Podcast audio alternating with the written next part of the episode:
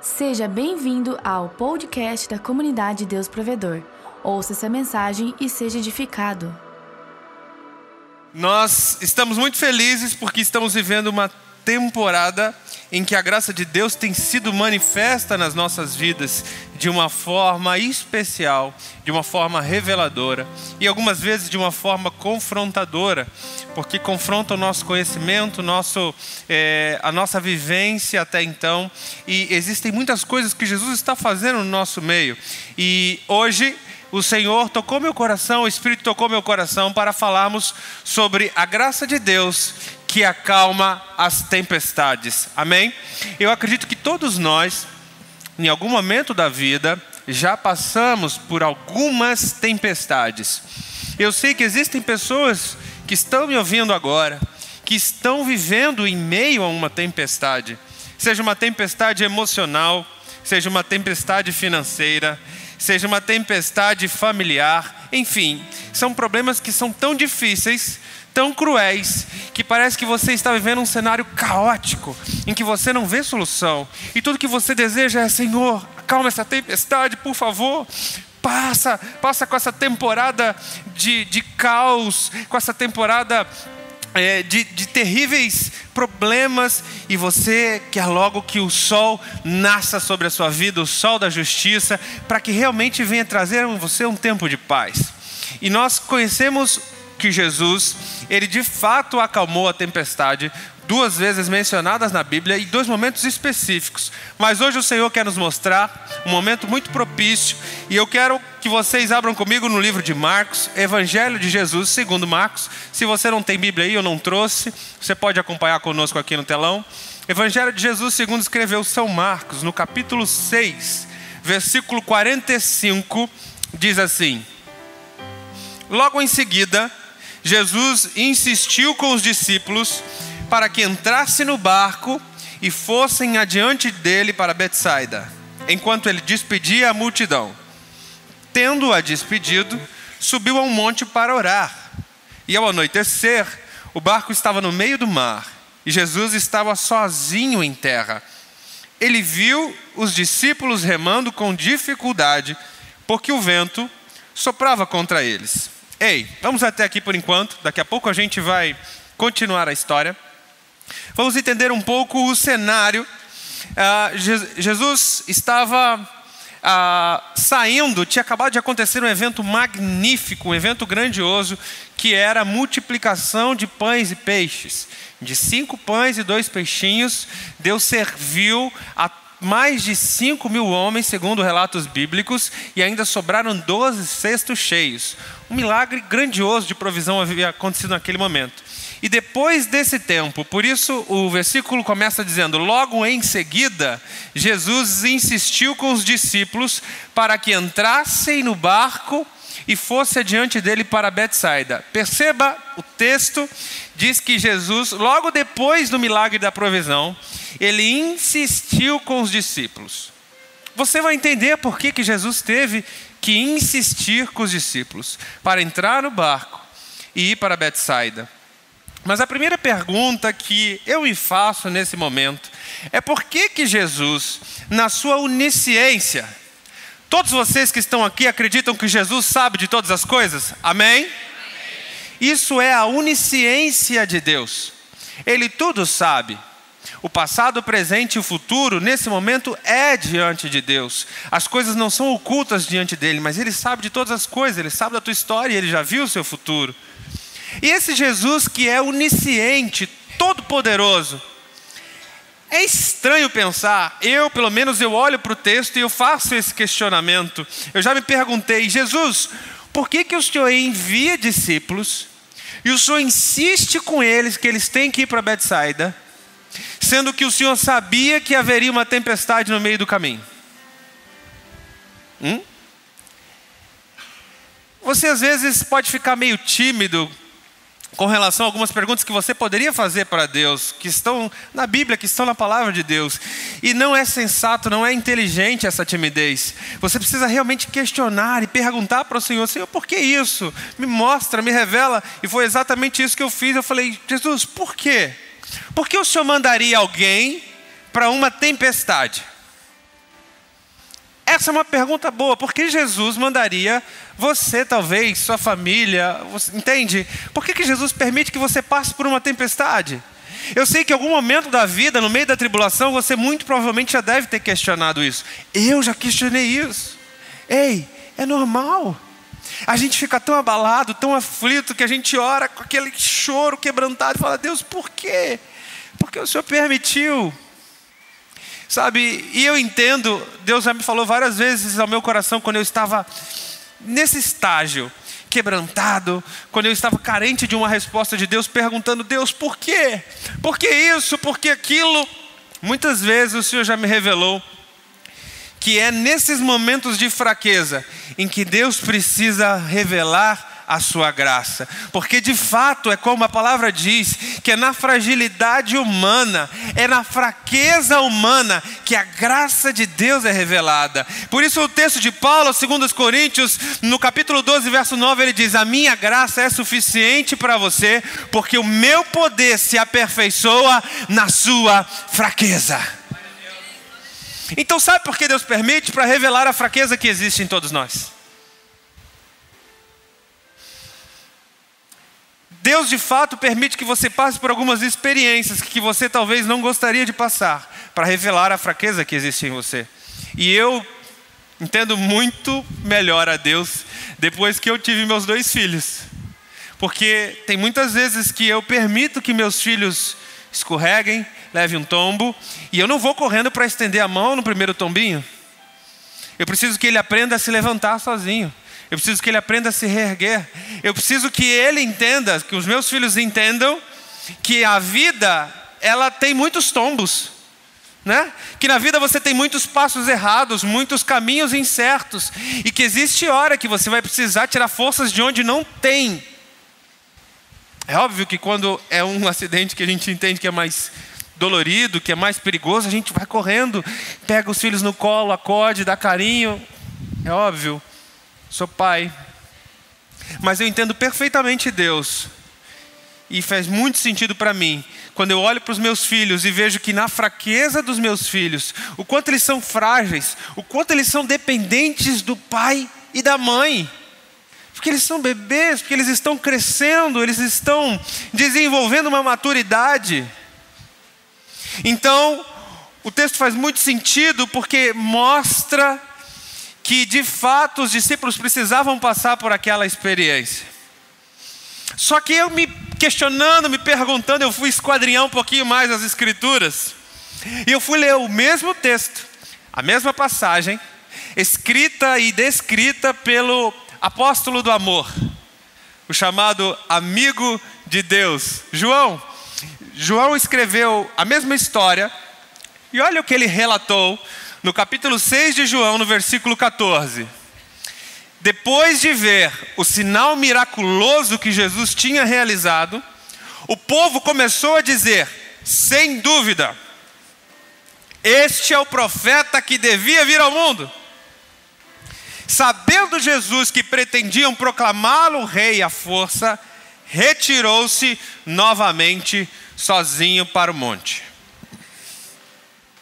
Perceba, eles haviam acabado de sair da multiplicação de pães e peixes. Jesus sacia a fome de milhares de pessoas de forma miraculosa. E depois dessa provisão miraculosa, depois de abençoar o povo, o povo queria proclamar Jesus à força. Eles falaram: agora não existe dúvida. Este é o profeta que devia vir ao mundo. Percebe o versículo? Esse é o profeta que deveria vir ao mundo. Estava escrito sobre ele. Os discípulos haviam sido tão influenciados pela ideia que veio do povo, de que Jesus era de fato o rei, e que precisavam declarar o rei naquele momento. Você percebe o texto que eles estavam dispostos a tomar o reino à força. Você sabe o que é isso? Eles queriam dar um golpe militar.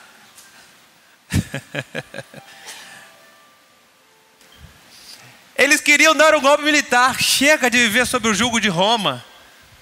Lembra do cenário? Cenário é que Roma estava dominando, estava escravizando os judeus, os israelitas. Eles olharam para si: olha, tem cinco mil homens aqui, já temos um bom exército para começar. Se Gideão com 300 já fez um negócio grande, você imagina a gente com 5 mil e com Jesus liderando esse exército. Pensa! Eles queriam implantar o reino à força. Eles queriam trazer o governo fora do tempo. É muito incrível isso, porque eu aprendo que todas as vezes que eu e você tentamos antecipar as coisas de Deus, fazer as coisas de Deus fora do tempo, a gente acaba entrando em tempestade. Entendeu? Faz mais sentido o texto depois dessa percepção de João?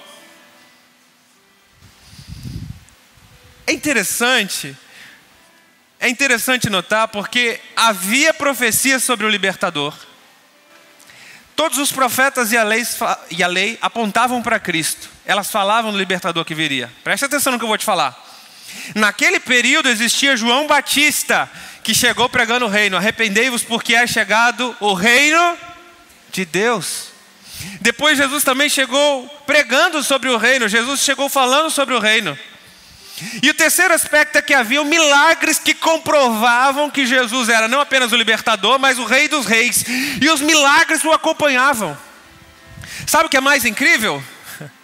Houve uma assistência social como nunca houve em toda Samaria, Judéia, Palestina. Porque em cinco mil homens eles serviram cesta básica para todo mundo numa tarde, meu povo. É pão que vocês precisam? É peixe que vocês precisam? Deu tudo aquilo que o povo queria. O povo falou: pronto, nós já temos o governante dos sonhos. O cara faz milagre, cura enfermo, levanta paralítico, dá pão para todo mundo comer a ponto de sobrar. Quer saber? Não precisa mais trabalhar, não. Vamos ficar aqui o dia inteiro ouvindo a palavra de Jesus. Vamos ficar o dia inteiro aqui servindo a Jesus. Para que trabalhar? Para que fazer as coisas? Vamos nos livrar logo do julgo dos romanos. Porque a Bíblia estava apontando para Cristo. Chegou o tempo, é agora. Acabou o tempo do imperialismo romano sobre nós, do domínio romano sobre nós. Gente, tudo. Eu estou tentando mostrar para vocês que tudo mostrava que o tempo era aquele. Se eu e você estivesse no meio da multidão, provavelmente a gente ia junto falar: é agora mesmo, chegou. Ah, já era, Romano, chegou o nosso tempo, agora chegou Jesus. Vamos botar o reino à força. Vamos fazer um exército, vamos com espada, o reino é nosso. E os discípulos entenderam isso também. Os discípulos eles foram levados pelo povo a ponto de Jesus ter que insistir com eles. Por que Jesus insistiu? Porque ele já havia dado ordens e os discípulos ficaram: Não, você não está entendendo. Não é hora da gente para Betsaida agora, o exército está aqui. Tem cinco mil homens aqui. Não, não vão para Betsaida. Jesus teve que insistir: Ei, vão para Betsaida, eu sou o mestre, estou mandando vocês irem.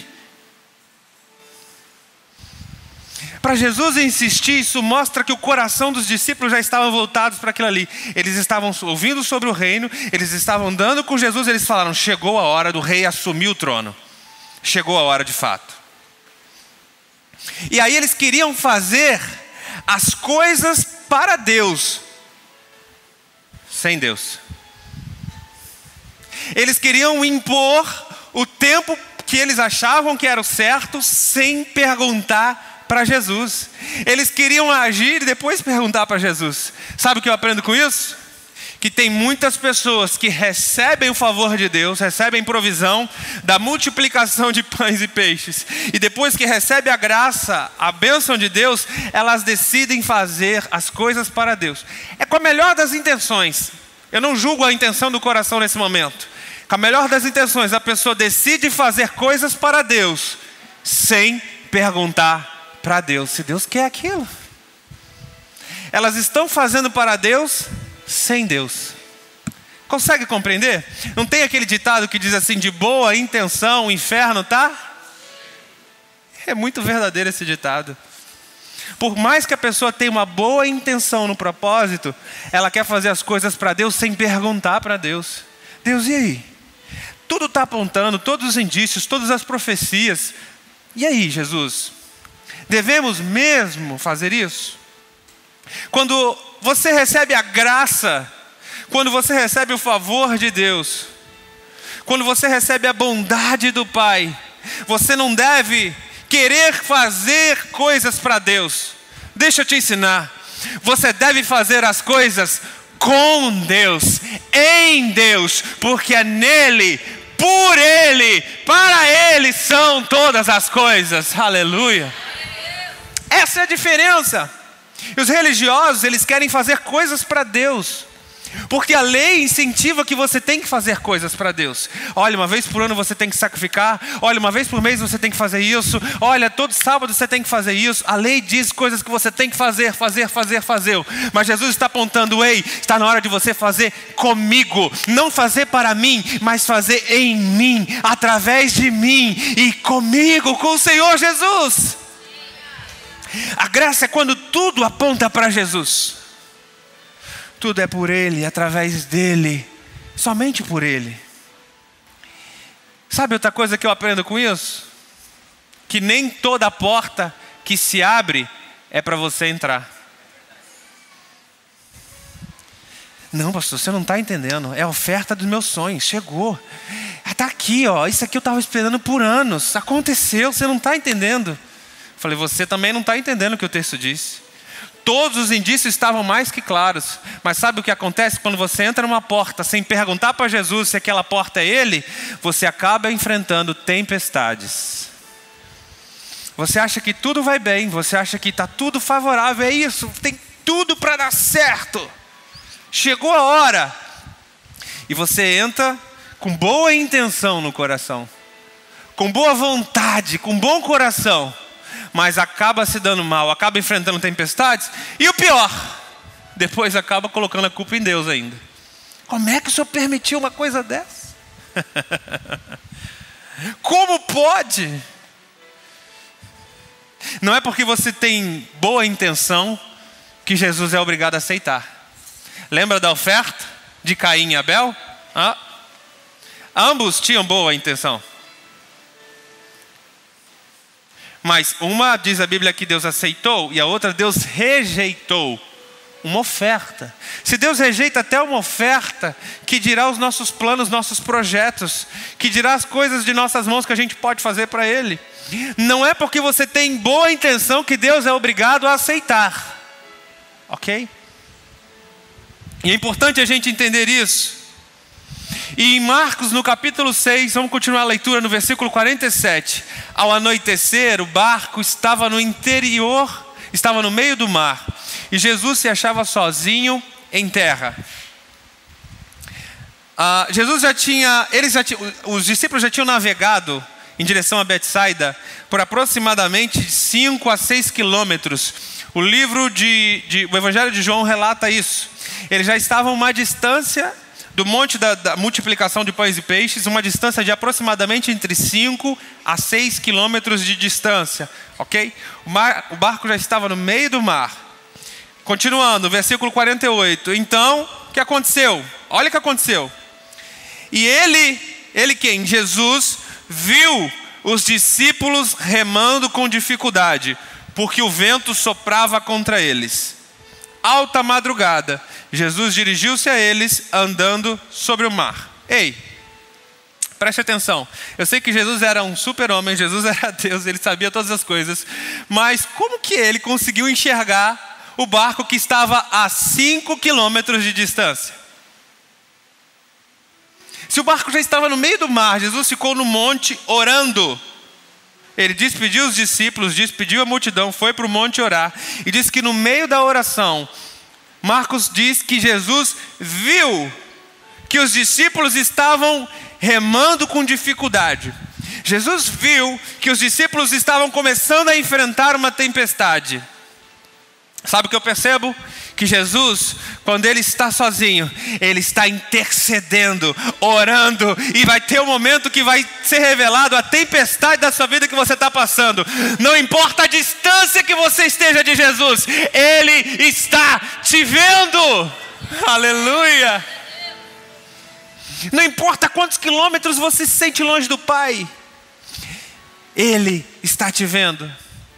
Eu sei que tem pessoas aqui que andam distantes do Senhor, longes daquilo que você entende por Deus, e você diz assim: Ah, Deus não me vê mais, Deus não olha mais para mim. Você percebe como eu estou?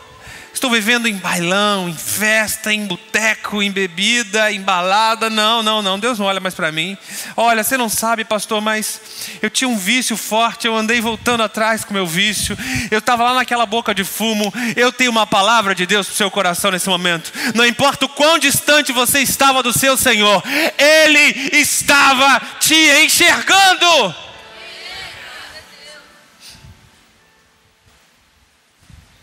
Os antigos, antigamente, diziam, os antigos, né? Algumas pessoas religiosas diziam que quando você se desviava e você ia entrar em determinados ambientes, o Espírito Santo não entrava. Ele ficava na porta te esperando. Já ouviu essa conversa? Fala a verdade. Quem já ouviu? Eu já ouvi. Eu já ouvi um bocado de vezes.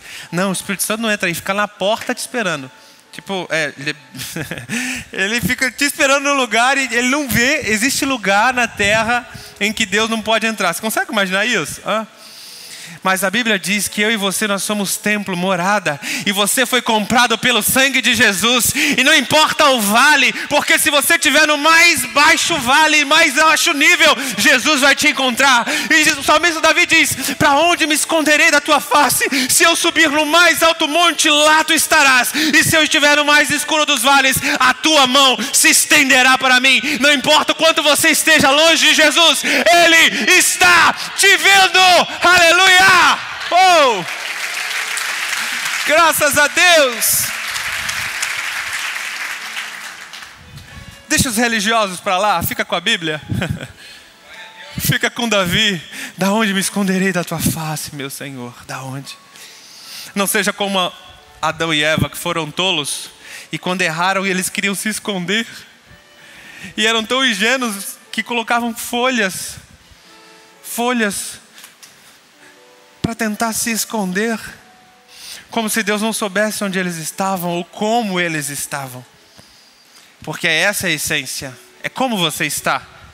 Você se sente longe de Deus, Ele está te enxergando. Você acha que a tempestade é tão cruel que nem Deus vê? Ele está te enxergando. Você sabe que você está enfrentando uma dificuldade por decisão sua. Deixa eu te dar um recado da graça, porque essa é a boa nova do Evangelho. Jesus está te enxergando. E mesmo que você cometeu um erro grosseiro, mesmo que você tenha errado, Ele está te vendo e Ele vai ao teu encontro no meio da tempestade. Aleluia! Essa é a maravilhosa graça. Porque se fosse para merecer, não seria graça.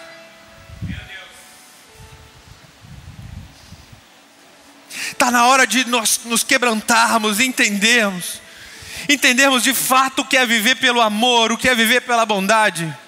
Porque o que eu aprendo é que esses discípulos, eles não reconheciam, eles não percebiam a bobagem que eles estavam fazendo. Olha só, versículo 49 de Marcos. Quando o viram andando sobre o mar, pensaram que fosse um fantasma. então eles gritaram pois todos o tinham, o tinham visto e ficaram aterrorizados. Ei, os discípulos que viviam, conviviam com Jesus, eles não reconheceram Jesus. Eles começaram a gritar: é um fantasma, é um fantasma. Eles se apavoraram. Eles já andavam com Jesus há um bom tempo, mas eles não reconheceram. Por quê? Por que eles não reconheceram? Foi uma pergunta que eu me fiz. Jesus, não tem como. Eles estavam convivendo contigo. O senhor estava com a mesma roupa, muito provavelmente. O senhor subiu um monte para orar. Você estava com a mesma túnica, com as mesmas vestes, muito provavelmente. Como assim eles não reconheceram?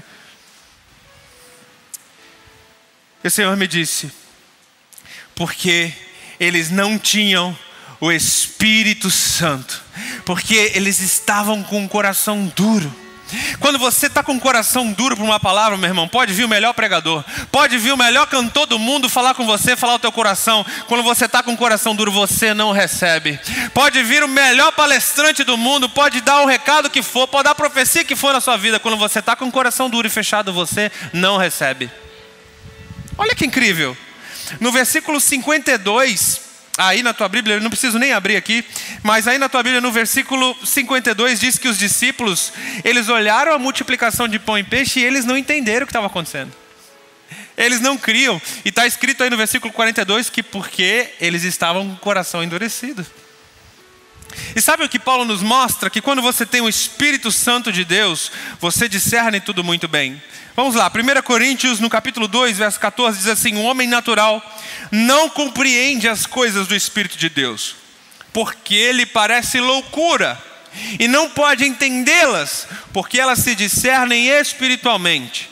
Mas o que é espiritual discerne bem a tudo, e ele de ninguém é discernido. Aleluia. Você quer entender o que você está passando, quer entender as tempestades que vêm na vida, quer entender as circunstâncias que, está, que estão acontecendo, você precisa do Espírito Santo de Deus. Diga comigo, Espírito Santo de Deus. Quem tem o Espírito Santo de Deus discerne tudo muito bem. Todas as coisas que acontecem em sua volta, sejam emocionais, sejam financeiras, familiares, profissionais, a sua carreira, o Espírito Santo vai te trazer luz, ele vai te dar entendimento sobre aquilo que você está vivendo e passando. Então a pergunta é uma pergunta retórica: você quer discernir tudo bem? É óbvio que nós queremos discernir tudo bem.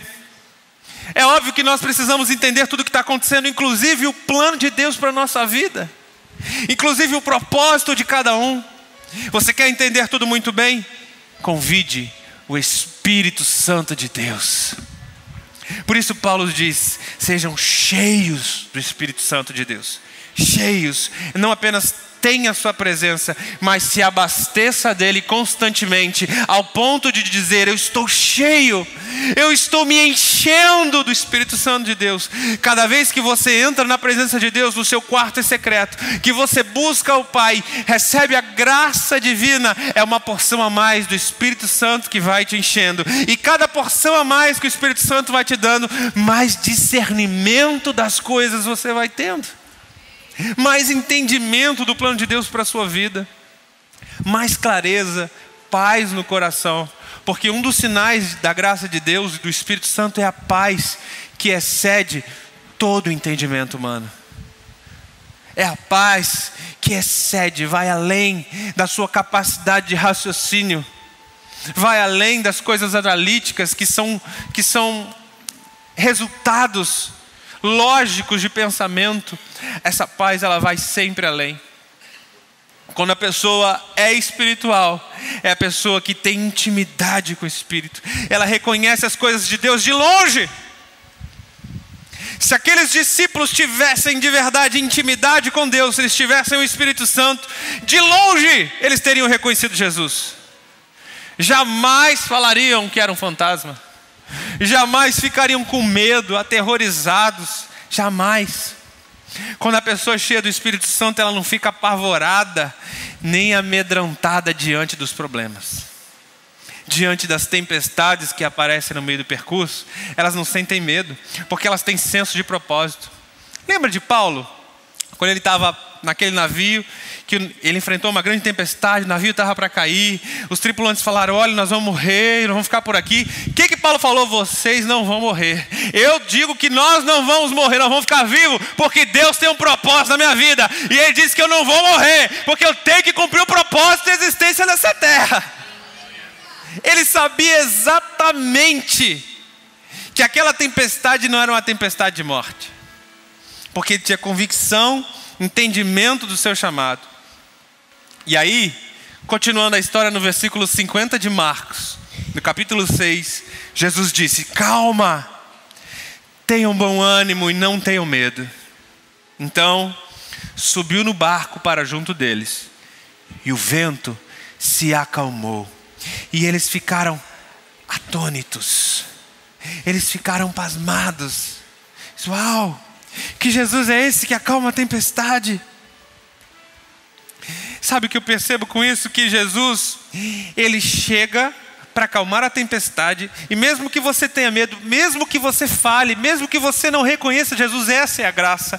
É mesmo que você fale, não consiga reconhecer Jesus, não é tão cheio do Espírito Santo, mesmo assim ele diz assim: calma, filhinho, tem de bom ânimo, não é hora de ter medo, eu sou Jesus.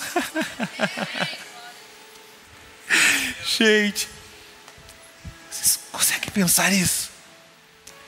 Se fosse um líder do nosso tempo, se fosse nós, talvez eu, quem sabe?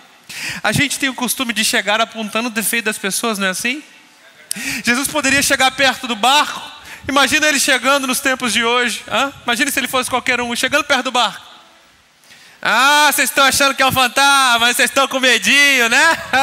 tá vendo aí? Estão com medinho. Eu sei por que vocês estão com medo. Aliás, eu sei por que vocês estão enfrentando tempestade. Vocês não entenderam o reino, vocês não entenderam o meu tempo, ninguém perguntou para mim.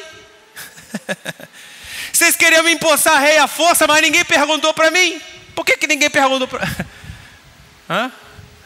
Jesus poderia chegar julgando, apontando, acusando. Ele poderia chegar mostrando o erro dos discípulos. Com muito amor, com muito zelo, ele poderia chegar mostrando o erro dos discípulos. Mas sabe como é que Jesus entra?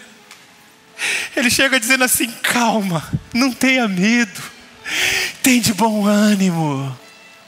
Jesus ignora o erro, porque o seu erro para Jesus é como uma fumaça, para ele não faz a menor diferença. Passa um vento só para e vai, ele não está preocupado com o seu erro, mas ele está preocupado com o seu coração. Por isso ele chega e fala: tem de bom ânimo, abre o seu coração, para de ter medo. Eu não ligo para o seu erro, eu não ligo para suas práticas ruins. Agora é hora de você me convidar para o barco e dessa tempestade se acalmar. Aleluia.